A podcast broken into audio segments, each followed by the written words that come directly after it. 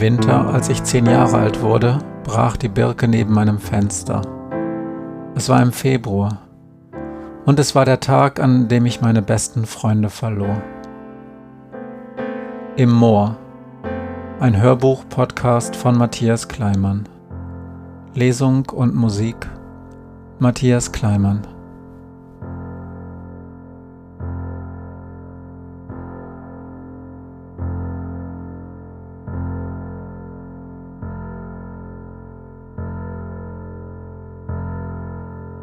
Brüder. Die Eickmeyer-Brüder. So wurden Glenn und Jerry oft genannt. Wer Jerry noch nicht lange kannte, hätte nie gedacht, dass sie ein Mädchen war. Und genau so wollte sie es.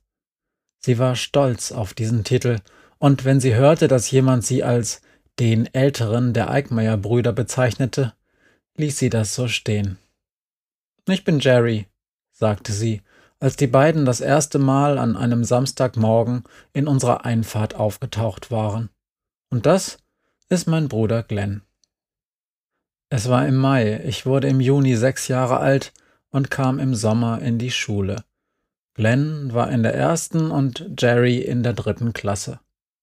Ich war mit meinem Vater draußen auf dem flachen Podest, das zu unserer Haustür führte, Unsere Einfahrt bestand aus fest planiertem Schotter, war aber noch nicht gepflastert. Ich hatte zu Ostern mein erstes Fahrrad bekommen, und mein Vater versuchte an jedem freien Wochenende mir das Fahrradfahren beizubringen. Ich hasste diese Samstagvormittage. Sie endeten immer gleich. Er verschwand irgendwann augenrollend im Haus, angeblich um meiner Mutter mit dem neuen Baby zu helfen. Meine Schwester Marike hoppelte inzwischen mit ihrem Mini-Fahrrad über die Einfahrt und schrie nach meinem Vater, weil sie endlich versuchen wollte, ohne Stützräder zu fahren. Als die Eickmeyer-Brüder in unsere Einfahrt einbogen, wollte mein Vater gerade mit Marike in den Werkstattkeller gehen, um an ihrem Fahrrad endlich die Stützräder abzuschrauben. Mein Fahrrad lag neben dem Podest auf der Einfahrt, genau wo ich das letzte Mal damit hingefallen war. Ich saß auf den Treppenstufen und hasste das Fahrrad und diese Samstage, an denen mein Vater nicht zum Dienst ins Krankenhaus musste. Jerry Glenn, wiederholte Jerry sehr langsam, weil sich niemand von uns für eine Antwort zuständig fühlte.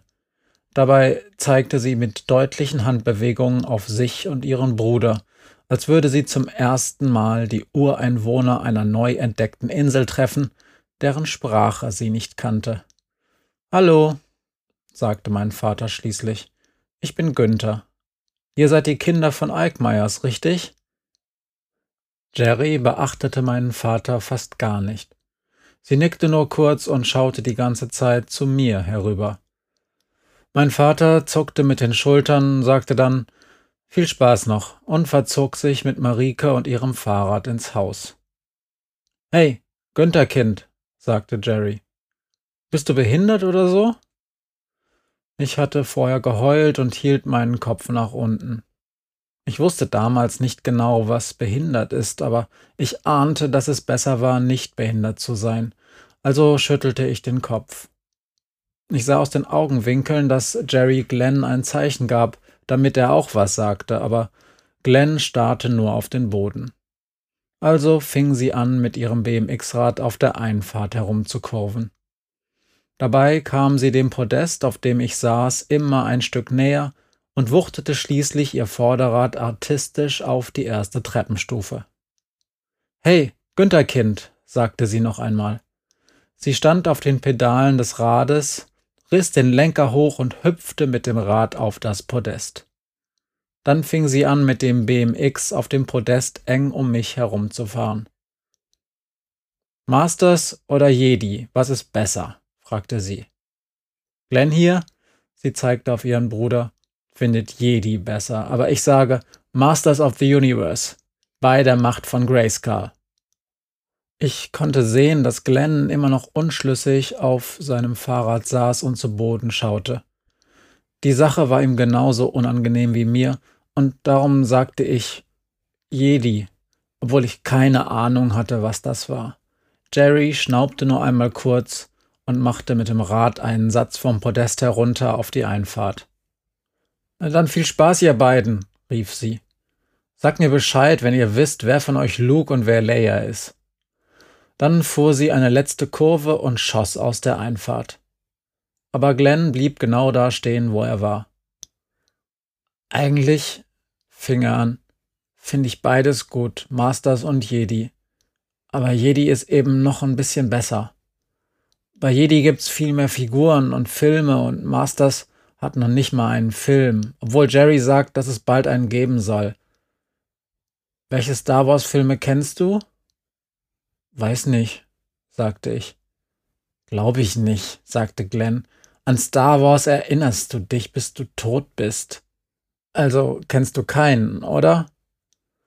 Kann mich echt nicht erinnern, sagte ich. Für Kino bist du noch nicht alt genug und auf Video gibt's erst den ersten, sagte Glenn. Habt ihr Video? Ich gab auf und sagte Nein. Und dann Was ist das? Glenn grinste. Willst du mit zu uns? Dann zeige ich's dir. Ich war mir sicher, dass Glenn genau wusste, dass ich geheult hatte, aber er hatte mich damit nicht geärgert. Darum fand ich ihn nett. Ich fragte drinnen, ob ich mit zu Glenn nach Hause durfte, und das war okay. Meine Mutter kam extra mit Sebi auf dem Arm nach draußen und sprach mit Glenn. Sie fragte, wie er heißt, Glenn, und wo er wohne, da hinten, und wer seine Eltern waren, Gerd und Christel Eickmeier. Dann fragte sie, ob wir eine Uhr dabei hätten, und Glenn nickte. Er hielt sein rechtes Handgelenk in die Höhe, an der er eine Digitaluhr hatte, und meine Mutter sagte, dass ich in zwei Stunden wieder zu Hause sein sollte. Glenn hatte bei all dem nicht einmal nach oben geschaut, aber als meine Mutter sich beim Anblick seiner Casio ein nicht schlecht nicht verkneifen konnte, grinste er verlegen. Zum Geburtstag, sagte er, vor einer Woche. Dann Glückwunsch nachträglich, sagte meine Mutter, musste aber wegen Sebi zurück ins Haus. Zwei Stunden, rief sie noch und war verschwunden. Ich würde ja Wettrennen vorschlagen, sagte Glenn. Aber mit dem Ding da, er zeigte auf mein Kinderfahrrad, das immer noch in der Einfahrt lag. Schon okay, sagte ich. Ich gehe zu Fuß. Nee, sagte Glenn. Ich verspreche kein Rennen. Wir fahren ganz langsam, ehrlich. Ich will aber zu Fuß, sagte ich und rannte aus der Einfahrt raus. Wettrennen bis zu euch. Es war nicht weit, vielleicht 150 Meter, und am Anfang war ich vorne, doch bereits am Tannenwäldchen hatte Glenn mich eingeholt und fuhr neben mir her. Es war ein sonniger und warmer Tag. Beim Fahrradfahren üben mit meinem Vater und Marika hatte ich gefroren und mir zwischendurch sogar noch eine Jacke aus dem Haus geholt. Aber jetzt beim Rennen wurde mir heiß. Da vorne wohnen wir, rief Glenn und zeigte lässig auf das Haus an der Ecke.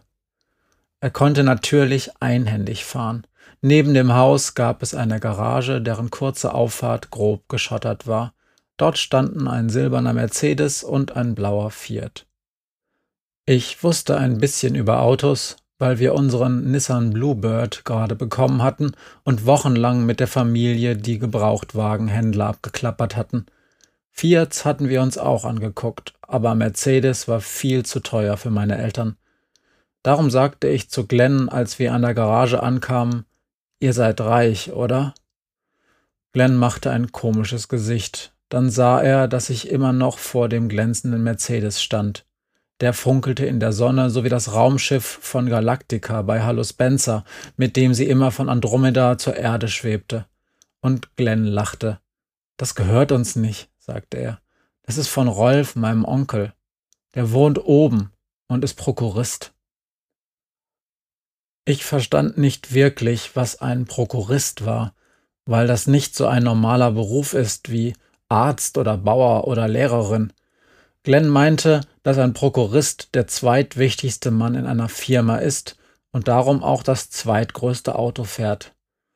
Aber er konnte nicht sagen, was für ein Auto der Oberchef fuhr und meinte, dass wir ja gleich Jerry fragen könnten. Oder deinen Onkel, sagte ich, der weiß es doch bestimmt. Das geht nicht, sagte Glenn. Wir reden nicht mit Rolf. Er sagte mir nie genau, warum sie nicht mit Rolf redeten. Es hatte irgendwas mit Gerds und Rolfs Mutter zu tun, die mit Rolf zusammen in der Wohnung oben in Eickmeyers Haus wohnte. Für mich war das am Anfang alles ein bisschen gruselig, weil Jerrys Zimmer ebenfalls oben direkt neben der Tür von Rolf und der Oma lag. Manchmal trafen wir Rolf auf der Treppe, wenn er abends um sechs nach Hause kam und ich mit Glenn oben bei Jerry gewesen war und mich ebenfalls auf den Weg machte. Er kam uns dann auf der schmalen Treppe entgegen, immer mit einem grauen Anzug, sorgfältig gekämmten dunklen Haaren und einer silbernen Brille. Man musste sich ein bisschen aneinander vorbeiquetschen, wenn man sich auf der Treppe begegnete, und dabei murmelte er mir meistens etwas zu, was vielleicht Tag bedeuten sollte. Doch Glenn, der oft zusammen mit mir die Treppe herunterlief, guckte er nicht an. Und Glenn guckte ihn nicht an. Noch schlimmer war es, wenn Jerry zufällig dabei war. Wenn sie ihren Onkel Rolf unten auf der Treppe hörte, wie er mit dem Schuhanzieher, der immer auf dem Treppenabsatz lag, die Straßenschuhe auszog und in seine schwarzen Pantoffeln schlüpfte, machte sie auf der Stelle kehrt und knallte ihre Zimmertür zu. Glenn sagte mir nie genau, warum das so war, und Jerry meinte einmal, als ich sie fragte, der Arsch soll einfach ausziehen und die Alte nimmt er besser mit. Von der Alten, Glens und Jerrys Oma, kannte ich den Namen nicht. Seit ich Eickmeyers kannte, hatte ich sie nur zweimal gesehen. Beim letzten Mal ging sie gerade langsam die Treppe hinunter. Ich konnte nur ihren weißen Haarschopf erkennen und einen dunkelblauen Kittel mit Blumenmuster. Außerdem konnte man gut sehen, dass sie groß war, größer als Christel, und sich beim Gehen ein wenig bücken musste um unten am Türrahmen, der zum Eingangsflur führte, nicht anzustoßen. Als Glenn, der direkt hinter mir herkam, sie unten auf der Treppe sah, zog er mich in Jerrys Zimmer zurück, schloss die Tür und wartete. Als ich nach einer Minute meinte, sie müsse doch jetzt weg sein, schüttelte er den Kopf. Nee, die holt die Zeitung aus der Küche und kommt gleich wieder hoch. Erst nach zwei weiteren Minuten, als Glenn sich sicher war, die Tür nebenan gehört zu haben, gingen wir nach unten. Die einzige von ihnen, die regelmäßig nach oben ging und nach der Oma schaute, war Christel. Sie besprach manchmal auch mit Rolf, was eingekauft werden musste und half der Oma beim Baden und beim An- und Ausziehen. Glenn sagte, dass es für sie leichter war, weil sie nicht die richtige Tochter der Oma war und keinen alten Streit mit ihr hatte. Er sagte nicht, was das für alter Streit war und wie lange er noch dauern würde. Jerry meinte, das dauert noch ewig, weil die nämlich 120 wird. An dem Samstagvormittag im Mai, als ich zum ersten Mal zu Glenn und Jerry kam, stand Gerd, ihr Vater, auf einem Baugerüst. Die ganze vordere Hauswand war eingerüstet und ich sah einen Mann in drei Metern Höhe stehen und unverständliche Befehle nach unten bellen. Unten am Fuß des Gerüsts stand Jerry, und kippte vorsichtig Mörtel aus einem Betonmischer in einen großen, dreckbespritzten Eimer, der in einer Schubkarre stand. Als der Eimer voll war, rief sie Hoch, und Gerd zog den Eimer an einem Seil zu sich auf das Gerüst. Der Eimer stieg nach oben, er war schon fast bei dem kleinen Mann angekommen, der in einer alten Jeans und Unterhemd in der Sonne auf dem Gerüst stand, da ging der Knoten um den Henkel auf und der Mörteleimer krachte auf den Boden, nur wenig von der Stelle entfernt, an der Glenn und ich gerade entlang gingen. Der Eimer platzte und der nasse Mörtel spritzte auf die Gehwegplatten, auf unsere Sachen und auf Glenns BMX-Rad, das er neben sich herschob. Gerd schrie. Du dummes Arschloch! Und er meinte damit Jerry, die erschrocken neben uns mit ihren Augen dem Eimer gefolgt war. Hast du wieder den Knoten nicht kontrolliert? schrie Gerd. Dann sah er Glenn. Na endlich! rief er. Spielen ist jetzt nicht, Glenn. Ab in die Garage und bring mir den Spritzaufsatz und den Besen mit den harten Borsten, den roten. Glenn hob kurz die Hand und ich wusste nicht, ob er mich oder seinen Vater damit meinte. Er ließ sein Fahrrad auf die Bodendecker neben dem Weg fallen und rannte los. Jerry legte den Kopf in den Nacken und rief nach oben. Ich hab den Knoten aber nicht gemacht. Und du hast mir noch nie gesagt, dass ich den kontrollieren soll. Gerd wollte etwas erwidern, aber dann schien er mich zum ersten Mal wirklich zu bemerken. Tag, rief er mir zu. Wer bist du denn? Andreas, sagte ich etwas verängstigt. Dieses Gebrülle war ich nicht gewohnt. Ich weiß schon, rief Gerd. Der Sohn vom Doktor drüben, was? Wir wohnen da, sagte ich und zeigte in Richtung unseres Hauses, denn ich wusste nicht genau, ob mit Sohn vom Doktor drüben wirklich ich gemeint war. Das ist schlecht heute, rief Gerd. Die beiden sollen mir helfen mit der Renovierung. Das wird noch was dauern. Demnächst dann. Damit war die Sache für ihn erledigt. Ich sollte wohl nach Hause. Gerade kam Glenn aus der Garage. Er trug in der einen Hand einen langen Besen, in der anderen einen Gartenschlauchaufsatz, den ich auch von uns zu Hause kannte. Ich wollte Glenn Bescheid sagen, dass ich nach Hause musste, wurde aber von Gerd auf dem Gerüst unterbrochen. Mann, Glenn, was hast du denn vor? Du brauchst eine Spritzdüse, nicht so eine Perlbrause da. Wir müssen das Zeug von den Platten kriegen, bevor es hart wird. Geraldine, mach du das jetzt mal und Glenn, geh rein und hol uns eine Flasche Sprudel zu trinken.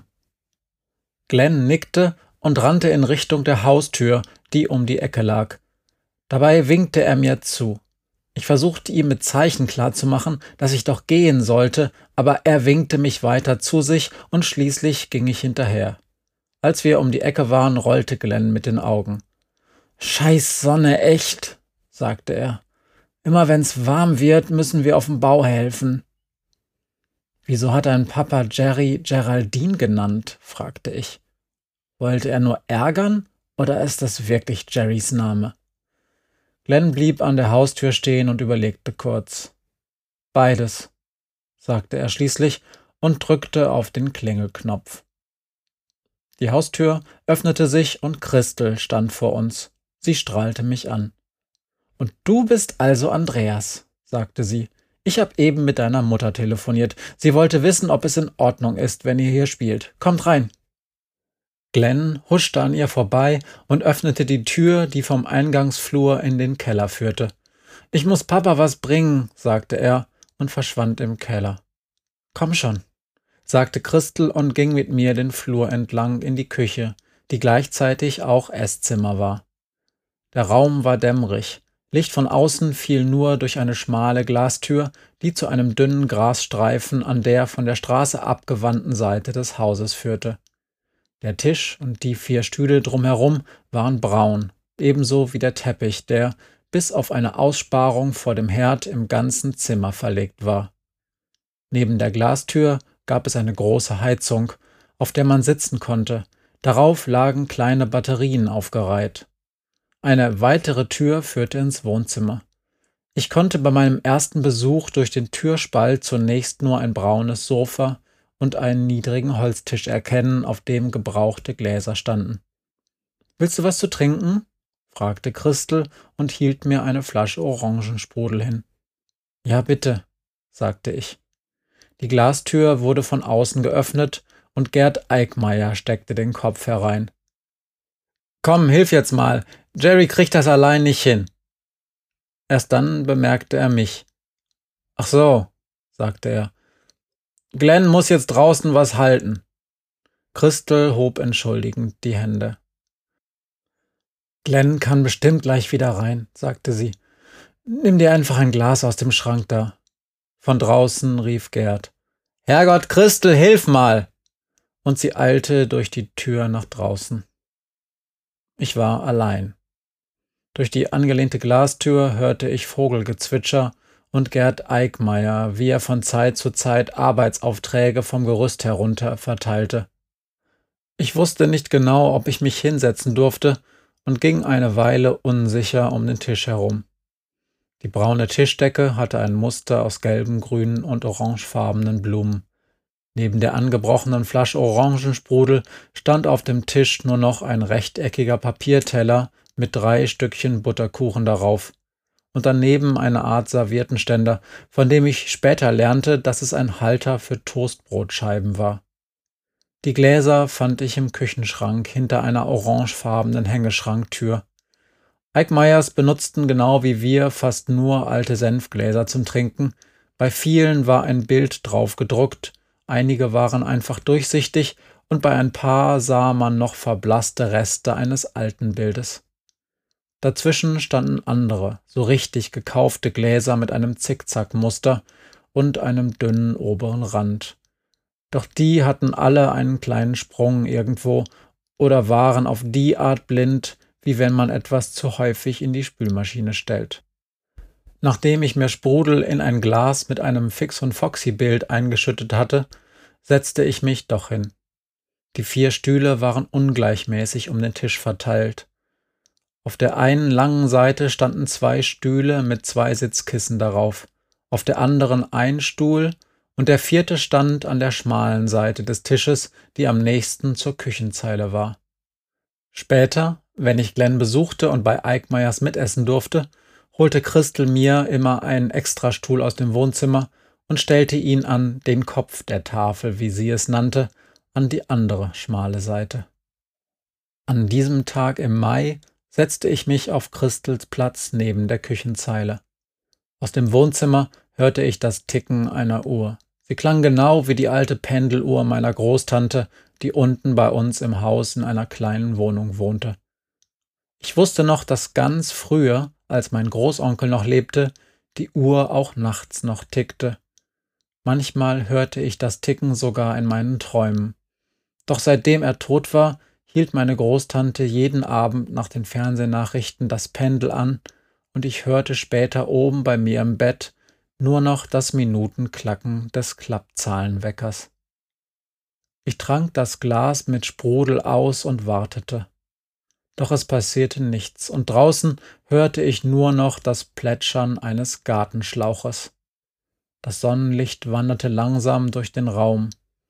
Das Fenster lag nach Westen und ich konnte an einem Fleck im Teppich sehen, dass der Lichtkegel, der durch die Glastür schien, allmählich breiter wurde. Ich stellte mir vor, dass der Fleck ein Hügel war und das Licht das Meer, das langsam eine ganze Landschaft überflutete und dem Hügel immer näher kam, bis es ihn schließlich erreichte und umspülte und aus dem Hügel eine dunkelbraune Insel inmitten eines riesigen Ozeans machte.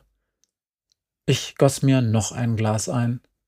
Zu Hause gab es selten Sprudel, nur nach Feiern und an Kindergeburtstagen, und ich trank es mit zwei großen Schlucken halb aus. Schließlich stand ich auf und lugte ins Wohnzimmer. Neben dem braunen Ledersofa gab es dort zwei passende braune Sessel, dazwischen der Couchtisch. Hinten in der Ecke neben der Couch entdeckte ich die Standuhr, die ganz genau wie die Uhr meiner Großtante aussah. Auf der anderen Seite des Raums stand eine riesige, mit dunklem Holzfurnier verkleidete Schrankwand mit einem großen Fernseher im Mittelfach. Direkt daneben eine Art Vitrine mit den guten Gläsern, den gleichen wie im Küchenschrank, doch diese hier waren heil und glänzten. An der Wand hingen ein paar Bilder von Hirschen und Rehen, die auf Lichtungen vor großen Bergen standen. Dazwischen waren gerahmte Fotos von Eickmeyers aufgehängt, die beim Fotografen gemacht worden waren. Man konnte das erkennen, weil der Hintergrund so eine komisch gräulich blaue Farbe hatte, die ich aus dem Fotostudio in der Stadt kannte. Es gab ein Bild von Glenn und eins von Jerry. Beide hatten eine Schultüte im Arm und die Kragen guckten ordentlich aus ihren Pullovern heraus. Ihre Haare glänzten und sie versuchten feierlich zu lächeln. Das sah man daran, dass sich ihre Lippen leicht nach oben bogen, aber keine Zähne zu sehen waren und dass die Augen ganz ernst guckten. Auch auf diesem Bild sah Jerry überhaupt nicht wie ein Mädchen aus. Sie trug eine dunkle Hose, einen rot-blau gestreiften Pullover, ein weißes Polohemd und ihre Haare hatten den gleichen Schnitt wie die von Glenn. Daneben hing noch ein Bild von einem Hochzeitspaar. Das sollten bestimmt Christel und Gerd sein, aber ich konnte sie fast nicht erkennen. Auch sie guckten ernst, und es war lustig, dass Gerd, wenn er nicht auf einem Gerüst stand, ein bisschen kleiner war als Christel. Ich ging näher an das Bild heran, weil ich sehen wollte, ob die beiden traurig ernst guckten oder nur feierlich, und ich fand, dass Christel feierlich guckte. Gerds Mund sah aus wie ein Strich, und ich konnte es nicht sagen. In der Küche bewegte sich etwas. Mir fiel auf einmal ein, dass ich vielleicht gar nicht ins Wohnzimmer gehen durfte und drehte mich um. Ich hatte noch mein Glas in der Hand und ein bisschen von dem Orangensprudel spritzte auf den Wohnzimmerteppich. Schnell ging ich zur Tür und schaute in die Küche. Dort stand eine alte Frau am Küchentisch und hielt in der Hand eins der Butterkuchenstücke. Sie starrte mich an, und das Kuchenstück in ihrer Hand zitterte. Dann ließ sie es auf den Pappteller zurückfallen. Ksch, machte sie und fuchtelte mit der rechten Hand, so als wollte sie eine Fliege vertreiben. Ksch, ksch. Die Frau sah aus wie eine Hexe, besonders ihre Fingernägel, die viel länger waren als bei meiner Großtante oder meiner Oma. Und sie hatte keine Zähne drin. Ich konnte nicht an ihr vorbei, sie stand genau zwischen Küchentisch und der Tür zum Flur und machte weiter ohne auch nur ein bisschen zur Seite zu gehen. Sie roch ganz stark nach Pippi und ich musste würgen. Zum Glück fiel mir die Glastür ein. Ich rannte um den Tisch herum, stieß die Tür auf und übersprang die drei Stufen zum Garten mit einem großen Satz. Das war das erste Mal, dass ich Glens und Jerrys Oma sah. Draußen war es still. Ich lief einmal um das Haus herum, eine flache Terrasse entlang und zwischen der Garage und ein paar Gemüsebeeten bis vorne zum Gerüst. Jerry stand auf dem Weg und spritzte die Platten ab, sonst war niemand da. Wo sind denn alle? fragte ich. Jerry zuckte zusammen und drehte sich zu mir um. Wo kommst du denn her? fragte sie. Aus der Küche, sagte ich hab gewartet, dass Glenn und deine Mama wiederkommen. Dachte, du bist längst zu Hause, sagte Jerry. Mann, du hast die ganze Zeit gewartet? Hat ja keiner was gesagt, murmelte ich. Ich kam mir dumm vor. Da war eine alte Frau, sie hat Kuchen gegessen und nach Pipi gestunken. Jerry wirkte nicht besonders überrascht. Die kommt eigentlich selten runter. Aber das mit dem Riechen ist eklig. Da muss ich Mama Bescheid sagen. Wo ist die denn? fragte ich. Und Glenn? Baumarkt, sagte Jerry. Gerd wollte noch Sachen besorgen und hat Glenn und Mama mitgenommen. Ich soll hier die Platten sauber machen. Es waren noch nur ein paar Spritzer von dem Mörtel. Ja, aber dann hat er das Moos gesehen in den Fugen. Das musste jetzt auch noch raus und dann gründlich sauber machen nachher. Jerry hob die linke Hand, in der sie eine kleine Hacke hielt. Ich musste noch nie im Garten helfen, sagte ich. Nur wenn ich will. Aber Jerry winkte ab. Draußen helfen ist schon okay, sagte sie. Ist nur ein bisschen langweilig alleine, aber du musst bestimmt nach Hause, oder? Weiß nicht. Ich sollte in zwei Stunden wieder da sein. Eine Stunde warst du bestimmt allein da drin. Jerry lachte und schüttelte den Kopf. Was ist? Wollen wir noch Fahrrad fahren und dann zu dir nach Hause? Hab mein Fahrrad nicht hier, sagte ich. Egal, sagte Jerry. Kannst Lenz nehmen. Der erlaubt's dir, ich schwör's, komm. Sie sprang auf und lief zur Garage, wo ihr Fahrrad stand. Kommst du jetzt? Ich muss nach Hause, sagte ich.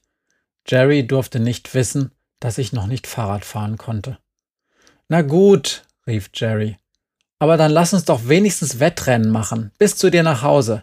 Du mit meinem BMX gegen mich zu Fuß. Ich wette, ich gewinne. Sie funkelte mich an. Habt ihr euch eigentlich schon geeinigt? Du bist Leia, oder? Glenn ist nämlich immer Luke. Ich wusste überhaupt nicht, wer dieser Luke und diese Leia waren, und es war mir eigentlich auch egal. Dieses Mädchen, das viel größer und älter war als ich und aussah wie ein Junge, würde gegen mich wahrscheinlich auch ein Rennen gewinnen, wenn ich in einem Rennauto saß. Luke und Leia sind beide doof und ich fahre auch nicht Fahrrad, rief ich, weil mein Vater es mir nämlich nicht beibringen kann, obwohl ich es jeden Samstag mit ihm versuche, aber er kriegt es nicht hin. Ich fall immer wieder um, ist eben so. Und diese Sache, dieses Video hat Glenn mir jetzt auch nicht gezeigt.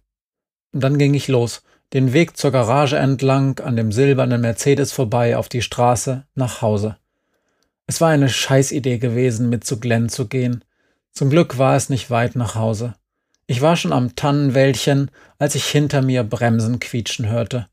Das war Jerry, die mit ihrem BMX-Rad von hinten angesaust gekommen war und kurz vor meinen Füßen bremste. Hey Lea, rief sie. Ich bring's dir bei. Wetten? Ich kann das gut. Glenn habe ich's auch beigebracht. Ich versprech's dir. Morgen Abend kannst du Fahrrad fahren. Und wenn nicht, darfst du mir dreimal in den Arsch treten. Ich schwör's bei Gott. Sie hatte natürlich recht. Ich konnte sogar schon am Sonntagmittag richtig Fahrrad fahren. Jerry lief so schnell, dass sie mich immer hinten am Sattel festhalten konnte, so schnell ich auch trat. Mit meinem Vater konnte ich immer nur langsam und kippelig fahren, und dann ließ er mich los und musste ausruhen. Aber Jerry rannte schneller, als ich fahren konnte. Sie schrie von hinten immer Mehr Wumms und haute mir auf die Schultern, damit ich stärker in die Pedalen trat. Und wenn ich rief, dass ich nicht mehr kann, dann zog sie meinen Sattel sofort an sich heran und wir hielten an. Sie versuchte keine Tricks. Sie ließ nicht heimlich hinten los, so wie es mein Vater manchmal tat, weil er dachte, ich würde es nicht merken. Sie war immer ganz dicht bei mir. Und weil sie nicht wollte, dass ich ans Umfallen dachte, fing sie an, mir irgendwelchen Kram zu erzählen. Sie erklärte mir im Laufschritt, wer Luke und Leia waren, dass Leas Heimatplanet vom Todesstern zerstört worden war und dass sie eine Prinzessin war, die dusselige Frisuren trug, die sie beim Kämpfen bestimmt störten.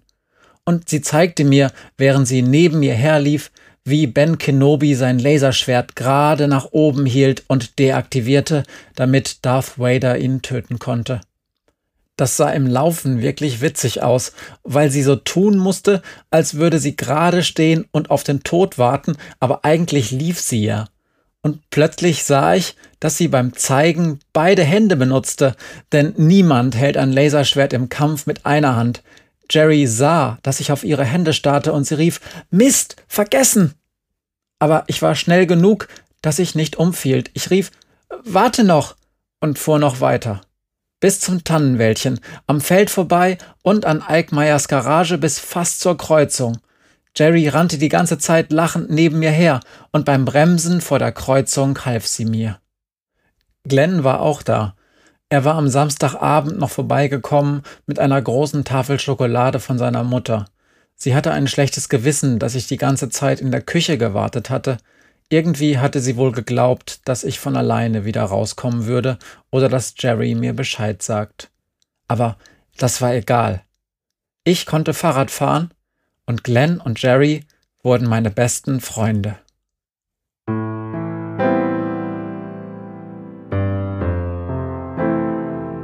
Das war Im Moor Teil 5. Text, Musik und Sprecher Matthias Kleimann.